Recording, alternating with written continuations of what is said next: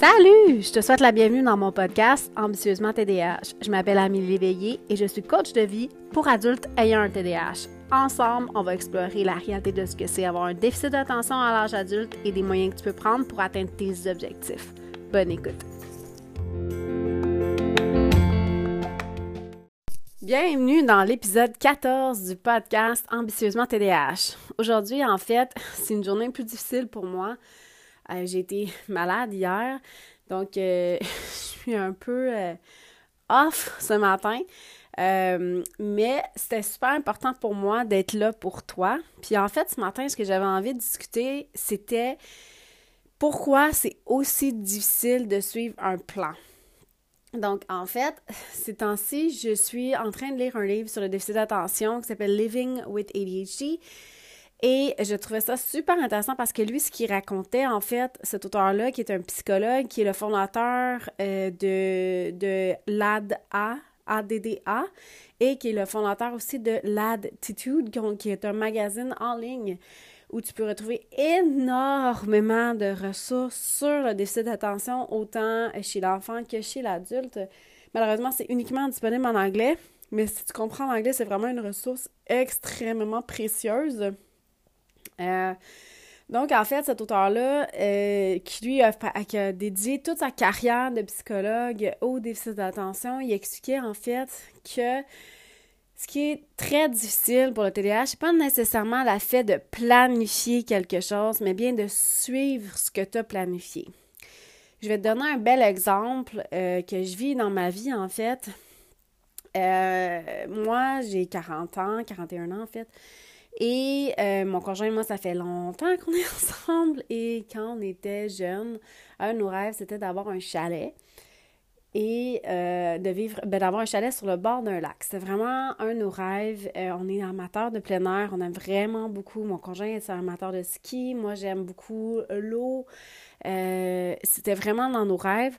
On a des carrières qui nécessitent de rester en ville. Mais on aime aussi l'équilibre, l'idée de l'équilibre entre euh, vivre en ville la semaine, donc qui est une vie plus euh, fast-paced, puis euh, le chalet la fin de semaine. Nos choix de vie nous ont toujours amenés à ne pas avoir la capacité d'avoir un chalet. Et en fait, je vais te ramener il y a pratiquement six ans, quand on a pris la décision de déménager de la ville où on habitait vers une banlieue euh, pour se rapprocher, dans le fond, du travail de mon conjoint. Mon conjoint, à cette époque-là, devait faire une heure de route le matin, une heure de route le soir, et on a choisi de décider de descendre, euh, de, de, déménager vers la banlieue, en fait, de se rapprocher de son travail. Et là, à ce moment-là, en fait, c'était clair notre objectif. On voulait aller chercher une maison plus petite, euh, qui comportait moins de charges de travail, qui allait être moins dispendieuse aussi, qui allait nous permettre de libérer du temps, de l'argent et de l'énergie pour avoir un chalet. C'était très clair que c'était dans cette direction-là qu'on voulait aller. Euh, ça faisait longtemps qu'on rêvait de ça. L'objectif, c'était de pouvoir avoir un chalet et de voyager. Fait qu'on s'est dit, la solution sera d'aller vers une maison plus petite. C'est logique quand tu penses à ça. Dans le fond, ça nous permettait d'avoir moins de travail d'entretien parce que c'est moins grand, euh, que ça nous coûte moins cher euh, à l'achat, à l'aménage, de, l'aménager aussi, euh, parce que tu as moins de volume, dans le fond. ça nous permettait aussi de moins se laisser un peu distraire, sidetrack, tu sais, si une petite cour, tu peux pas mettre une piscine dans la cour. Ça, c'est... T'as pas le choix, il n'y en a pas de place. Et là, en fait, quand on a embarqué dans le processus, et à cette époque-là, je te rappelle, je ne savais pas que j'avais un déficit d'attention, puis je te dis pas que je ferais nécessairement différent aujourd'hui parce que c'est pas super facile. Mais euh, à cette époque-là, en fait, ce qui est arrivé, c'est qu'on a mis notre... Euh, moi, je vis beaucoup d'insécurité face à ne pas savoir où on s'en va. Je suis quelqu'un qui est très, très... J'ai une tendance à avoir beaucoup d'anxiété par rapport à ça.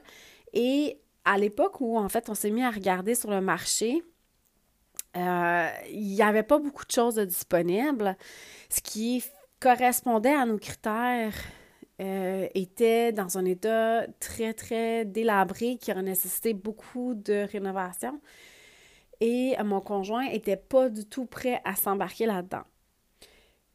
Ce qui a fait que, en fait, on a révisé nos critères et on a augmenté, dans le fond, la superficie de la maison, le, le, montant d'argent de notre budget pour la maison et tout ça, pour euh, finalement acheter la maison dans laquelle on habite. L'affaire, c'est que on n'a pas réalisé à ce moment-là, si tu veux, que ça allait nous, nous écarter de notre plan de vie qui était d'avoir un chalet et de voyager. Aujourd'hui, euh, cette maison-là, c'est ça, cette maison-là, on l'aime énormément, mais on s'est retrouvé devant la réalité où euh, elle est très, très grosse, très grosse à entretenir. Pas si grosse que ça, là. Je pas une si grosse maison que ça, mais moi, je trouve ça beaucoup de travail à entretenir. Quand je, sais, maintenant que je connais la réalité d'avoir un déficit d'attention, puis que je comprends, en fait, où sont mes défis, je vois que c'est pas un bon choix qu'on a fait. Je suis capable de voir, en fait, que euh, logistiquement parlant, les attentes, les. les euh, comment je vais dire ça? ce que je crois que je devrais faire, ce sont des choses qui sont difficiles pour moi. Donc, euh, une des choses que j'aime, moi, c'est d'avoir un environnement, une maison qui est propre et relativement ordonnée.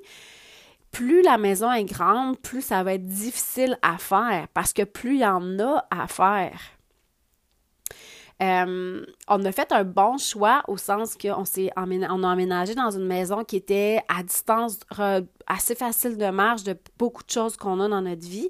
La bibliothèque municipale, la pharmacie, l'épicerie, les écoles, tout ça était à distance de marche et c'est super. Ça, ça a été ça, on a réussi à, tenir ce critère-là, mais c'est à peu près le seul critère qu'on a réussi à tenir. Puis au moment où on a pris la décision, ça nous semblait logique parce que ce qui était très, très important, à ce moment-là, pour mon cerveau, c'était de soulager l'anxiété. Donc, je te rappelle que le cerveau, son travail, c'est de te garder en sécurité. Donc, son travail à lui, c'est de d'identifier ce qui est source de stress et d'anxiété, c'est d'essayer de trouver des manières de les éliminer de ta vie ou de rendre ta vie facile. OK? Donc, prendre, puis pas juste ça, on est des individus qui ont tendance à être non, qu'on n'est pas patient. On est très, très impatient. On veut que les choses se règlent tout de suite. On veut trouver une solution à notre problème tout de suite. Mais ce que ça le fait, quand je repense à ça, c'est que cet objectif-là que j'avais de diminuer la grandeur de la maison, parce qu'au final, je me retrouvais avec la même grandeur qu'avant, euh, de diminuer la grandeur de la cour, de diminuer, dans le fond, la charge d'entretien de cette maison, de diminuer la charge financière de cette maison-là, n'a pas été atteint parce que ce que j'ai priorisé à ce moment-là, c'est me sécuriser par rapport à savoir où est-ce que je vais déménager. Je me sentais pas en sécurité de mettre ma maison en vente en sachant pas où je m'en allais. Ça, ça fait partie, quand je repense à ça, des réalités du décès d'attention. On a besoin de se sentir en sécurité, mais aussi, dans le fond, mon cerveau travaille pour me protéger. Mon cerveau travaille aussi par projet, au sens que lui, pour lui, de se retrouver avec une maison vendue et une maison pas un endroit où aller. C'est pas un projet que j'aime faire, magasiner des maisons. Je trouve ça difficile, je trouve ça insécurisant, je trouve ça vraiment très frustrant. Donc, ce que je voulais, c'était trouver la réponse à mon problème tout de suite. J'étais pas prête à attendre de voir est-ce qu'il y a d'autres maisons qui vont sortir sur le marché. Pourtant, j'avais quand même un 8-9 mois de délai à cette époque-là là, pour me dire je vais attendre de voir si le marché évolue et tout ça. Puis c'est sûr que le marché a évolué. C'est sûr qu'il y a des choses qui sont arrivées sur le marché qui auraient peut-être plus correspondu pardon, à mes objectifs si j'avais pris le temps de m'asseoir et de vraiment regarder est-ce que la décision que je suis en train de prendre est aligné ou non avec le plan de vie que je veux. Puis là, je vais faire attention là parce que je veux vraiment prendre le temps de dire un plan de vie là, c'est pas quelque chose tu sais quand je suis certaine que quand je te dis plan de vie, tu t'imagines vraiment l'image down to the details, très très très très très précise de ce que tu veux. Euh Alors qu'en réalité, un plan de vie, ça ne devrait pas être ça. Quand, euh, moi, je l'ai fait souvent, cet exercice-là, de déterminer mon plan de vie, souvent, ce qu'on va nous demander, c'est d'être parfaitement précis, d'être vraiment, vraiment sûr, là, quasiment jusqu'à la couleur des murs que tu vas avoir, tout le kit. Mais en réalité, quand je repense à ça, un plan de vie, c'est pas ça. Un plan de vie, c'est qu'est-ce que tu voudrais expérimenter dans ta vie. Qu'est-ce que tu veux avoir dans ta vie qui, va te permettre de vivre les expériences que tu désires? Moi, un de mes objectifs, ça reste éventuellement, je veux voyager, je veux avoir un chalet. J'aimerais ça avoir un chalet, avoir un endroit où aller me déposer la fin de semaine sur le bord de mon lac, avoir un endroit où mon conjoint peut aller faire du ski facilement. C'est important pour moi. C'est fait que, dans le fond, le plan de vie qu'il faut que je fasse, c'est que je me pose la question qu'est-ce que je désire de ma vie? Qu'est-ce que je peux faire qui m'amène dans cette direction-là? Je vais te donner un autre exemple. Au niveau de ma carrière, souvent, on va avoir l'impression de vouloir définir une carrière très, très, très précise en disant OK, moi, je veux cette job-là bien précise. OK? Puis je regarde, dans le fond, quand je pense à l'auteur dont je suis en train de lire le livre en ce moment, que je ne me souviens pas de son nom, je suis vraiment désolée, je peux le mettre euh, dans le fond dans mes réseaux sociaux si tu veux. Euh, il explique en fait que lui, sa mission de vie, son plan de vie, c'était d'éduquer les adultes au déficit d'attention parce que lui-même a un déficit d'attention. Il a appris au cours de sa carrière de psychologue, en fait, en 84, il a appris qu'il avait un déficit d'attention. Ça a été comme une révélation pour lui parce que, dans le fond, c'est en travaillant avec des gens qui avaient ce problème-là, euh, ce défi-là, pas ce problème-là, pardon, euh, qui a découvert que lui-même était comme ça, qui expliquait un peu tout le parcours de sa vie. Puis lui, on a fait son plan de vie de dire, moi, ce que je veux, c'est que cette information-là soit disponible le plus possible au plus large public pour éduquer le plus de gens possible. Quand il s'est retrouvé, tu sais, il avait une carrière de psychologue, il travaillait avec les gens. Quand il s'est retrouvé devant, par exemple, quelqu'un qui lui a demandé Est-ce que tu as envie d'embarquer avec moi dans euh, le journal ADD Titude? Hein, Titude, dans le fond. Euh, il, il s'est posé la question est-ce que ça s'enligne avec le plan que j'ai Oui ou non? C'était pas prévu parce que dans ta vie, tu vas vivre des opportunités, des choix, des, décisions, tu vas en vivre toute ta vie. L'affaire, c'est qu'il faut prendre le temps de se demander est-ce que c'est aligné avec ce que je veux, oui ou non? Puis c'est extrêmement insécurisant de dire non. Extrêmement insécurisant de dire OK, je fais le choix, que non. Ou je fais le choix d'arrêter cela parce que je réalise que ça ne convient pas à mes objectifs de vie. Mais tes objectifs de vie, ça devrait être des choses comme exactement éduquer le plus grand nombre de personnes par rapport au déficit d'attention. Puis je suis pas en train de dire que ça devrait être ton objectif de vie parce que tu as le droit d'avoir un autre objectif. Mais admettons que tu es quelqu'un qui travaille dans la construction, ça peut être moi, ce que j'aime, c'est améliorer la vie des gens, embellir la vie des gens comment ça va se traduire dans ta vie, tu vas en avoir des occasions qui vont être parfaitement liées avec ça, puis tu vas avoir des affaires qui vont dire me semble que c'est pas exactement ça que je veux. L'affaire avec le déficit d'attention, c'est que tu es attiré par la nouveauté, par la curiosité, le processus d'apprentissage, puis par l'urgence. Quand tu as quelque chose qui se présente à toi, quand tu as quelqu'un ou quelque chose ou n'importe quoi qui se présente à toi, pose-toi la question, est-ce que c'est en lien ou pas avec ce que je veux?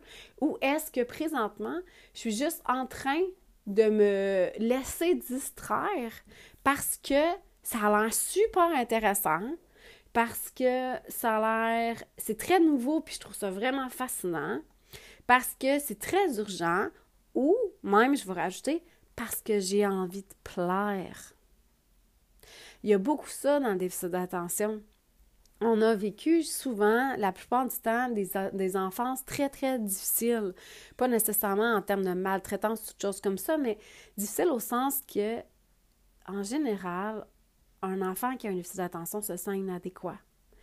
Il n'est pas compris, en fait, on ne comprend pas bien son comportement, puis on a tendance à passer des commentaires à cet enfant-là qui est inadéquat. Mais voyons, comment ça se fait que tu n'y arrives pas? Mais voyons, pourquoi tu n'y as pas pensé? Tu as encore perdu tes affaires. Donc, on essaie de forcer cette personne-là à devenir quelque chose qu'elle n'est pas.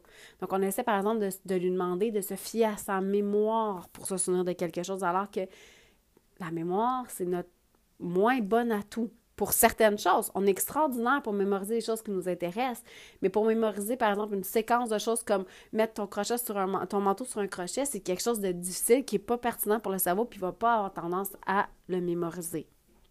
OK? Donc, on a tendance à répéter ça. C'est le, système scolaire est, impitoyable pour les enfants avec le déficit d'attention encore aujourd'hui. Euh, il y a beaucoup d'intervenants que je que, que moi je côtoie pas, mais que j'ai des personnes qui m'en parlent que je trouve que c'est pas adéquat ce qui est fait comme intervention. Il y a euh, beaucoup de situations, les amis aussi, tu sais, on a les déficits d'attention comportent aussi des défis sociaux. Donc les amis, les enfants sont durs avec les autres enfants. Fait que cette personne-là porte en elle un sentiment d'être inadéquat, un sentiment de ne pas être à la hauteur, un sentiment de ne pas en faire assez, une peur du rejet qui est souvent très, très fréquente dans le TDAH. Et ça, ça nous amène comme adultes à être des people pleasers. On veut plaire, on veut se sentir appartenir à quelque chose, à une gang, à, à des gens et on a, c'est super stimulant une, un projet qui nous est présenté. L'affaire, c'est qu'il faut toujours que tu prennes le temps de te demander est-ce que présentement, ce que je suis en train de décider, ce que je suis en train de faire, ce que je suis en train de m'aligner, fait du sens avec ma vie, avec la vie que j'ai envie de vivre?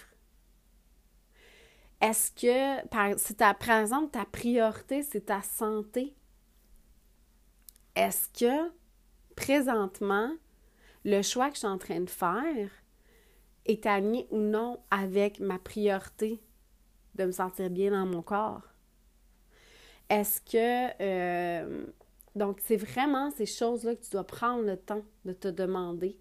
Tu dois prendre le temps quand tu regardes ta vie, de dire où est-ce que je vais m'en aller. Parce que sinon, ce que tu vas faire, c'est que tu vas avoir l'impression un peu de marcher. Moi, je me dis souvent, j'ai l'impression de marcher de reculons, les yeux fermés puis d'attendre de me péter les orteils ou le talon dans quelque chose.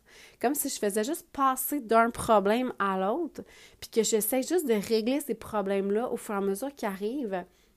Alors que ce que je voudrais plutôt, c'est me dire, OK, je m'en vais dans cette direction-là, ça se peut. C'est même pas juste ça se peut, c'est 100% sûr que le chemin que je vois en ce moment soit pas le chemin que je veux, que je vais, que je vais prendre, que je vais probablement prendre des détours pourquoi? Parce que ces deux tours-là vont m'amener des choses qui vont me permettre d'aller dans cette direction-là. Puis le défi, avec un des défis que tu vis avec le déficit d'attention, c'est que si le chemin n'est pas clair, si on ne sait pas exactement ce qu'on veut faire, comment on va se rendre là, on a tendance à ne pas vouloir le faire. On a tendance à se dire non, non, non, moi, je ne fais pas cette chose-là, je vais procrastiner ça, je vais, je vais prioriser d'autres choses parce que ça, c'est challengeant pour moi, parce que j'y arrive pas à m'imaginer comment je vais faire. Mais en fait, la clé là-dedans, c'est plutôt de se dire, OK, je vais faire un pas à la fois. Est-ce que ce pas-là fait du sens par rapport à ce que je veux? Ou est-ce que ce pas-là m'amène plutôt en mode euh, crise, gestion de crise, euh, problématique, euh, tout ça? Donc, pose-toi ces questions-là. Puis c'est sûr que c'est un processus qui est plus difficile à faire seul.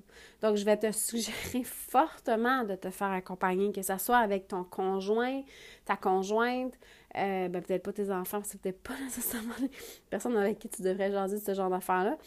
Bien, tu peux leur en jaser au sens de les éduquer par rapport à ça? Parce que si toi, tu as un déficit d'attention, il y a des bonnes chances parce que c'est génétique que ton enfant ou tes enfants l'aillent ou qu'il y en ait un là-dedans qui l'aille, il va vivre avec le même défi que toi, puis ça va être important de lui, de l'aider, dans le fond, d'être capable de voir plus loin que sa satisfaction immédiate. Parce que c'est souvent ça aussi. Tu sais, on est des individus qui sont très, très, très dans l'instant présent, qui sont très, très, très focusés sur qu'est-ce que j'ai envie en ce moment? Ça, ça demander quel est l'impact à long terme de ce que je suis en train de décider. Est-ce que si ton objectif, par exemple, c'est de lire plus de livres parce que toi, tu adores lire des livres, mais qu'en réalité, chaque fois que tu as une occasion de lire des livres, tu t'en vas niaiser sur tes réseaux sociaux, puis que tu perds tout ton temps sur tes réseaux sociaux, sur le moment, c'est hyper satisfaisant parce que les réseaux sociaux, les petits jeux euh, sur Internet, c'est hyper stimulant pour le cerveau, puis ça procure énormément de dopamine à ton cerveau, mais tu n'es pas en train de faire ce que tu veux faire. Tu n'es pas en train de lire les livres que tu voudrais faire. Tu n'es pas en train de mettre les projets que tu veux de l'avant, que tu veux faire. Tu es en train de satisfaire une envie du moment au détriment de ce que tu veux à long terme. Donc, c'est de vraiment trouver l'équilibre entre les deux.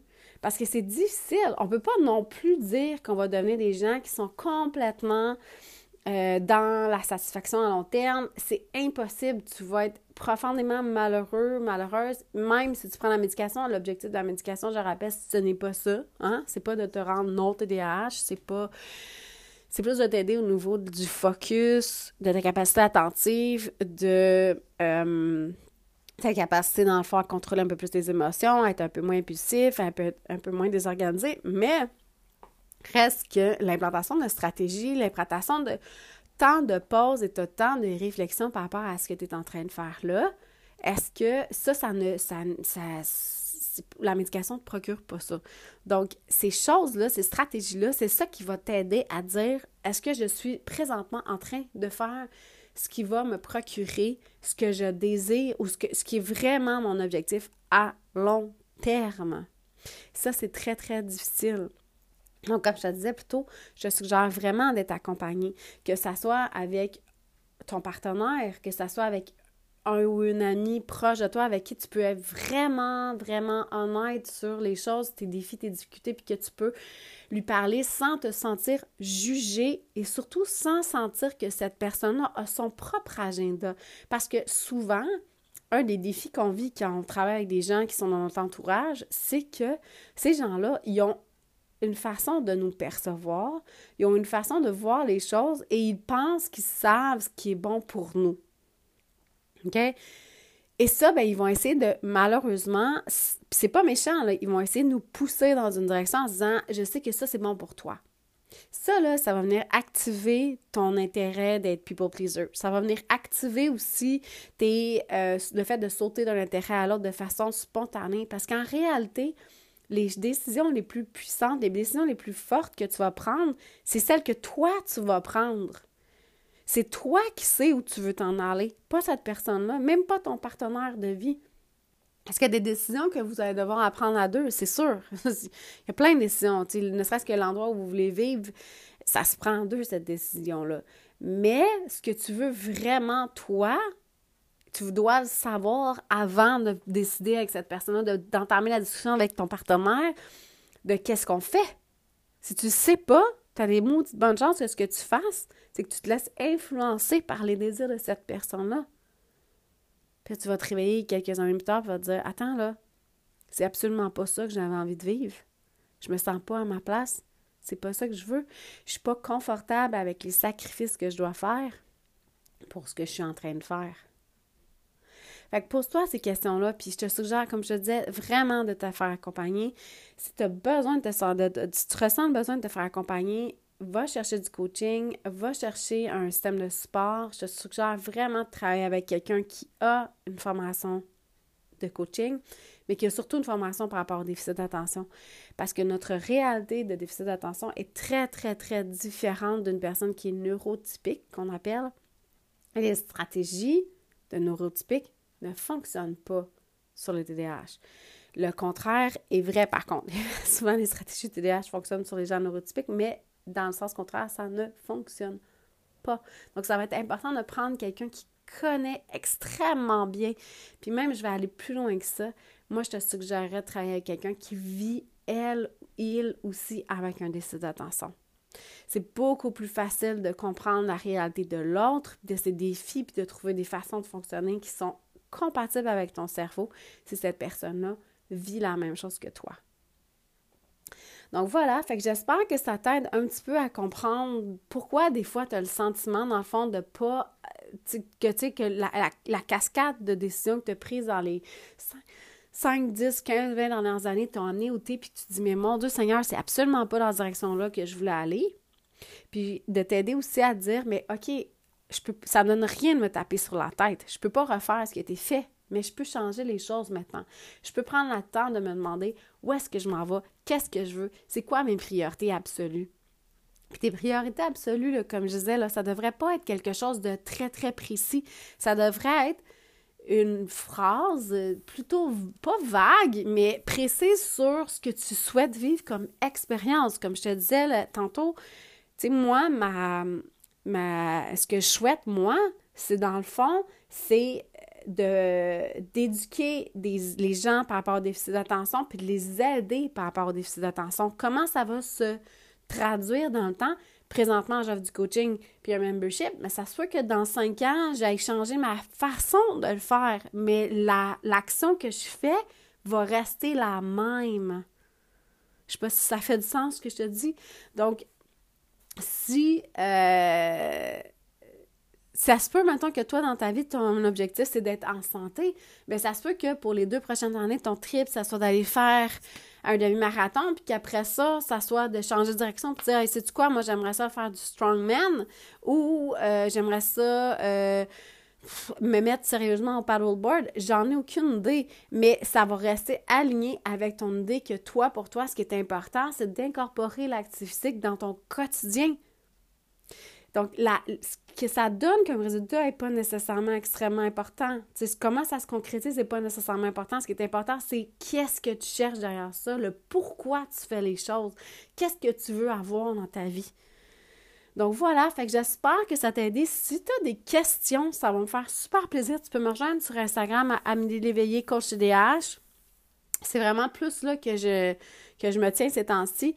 Euh, tu peux aussi me retrouver sur mon site web amelieléveillé.com. Tu peux m'envoyer un courriel, ça va me faire super plaisir d'y répondre. Tu peux même prendre une rencontre gratuite avec moi pour voir comment on pourrait travailler ensemble pour que je puisse t'aider à mieux atteindre tes objectifs et tes rêves. Donc sur ça, je te souhaite une très belle semaine.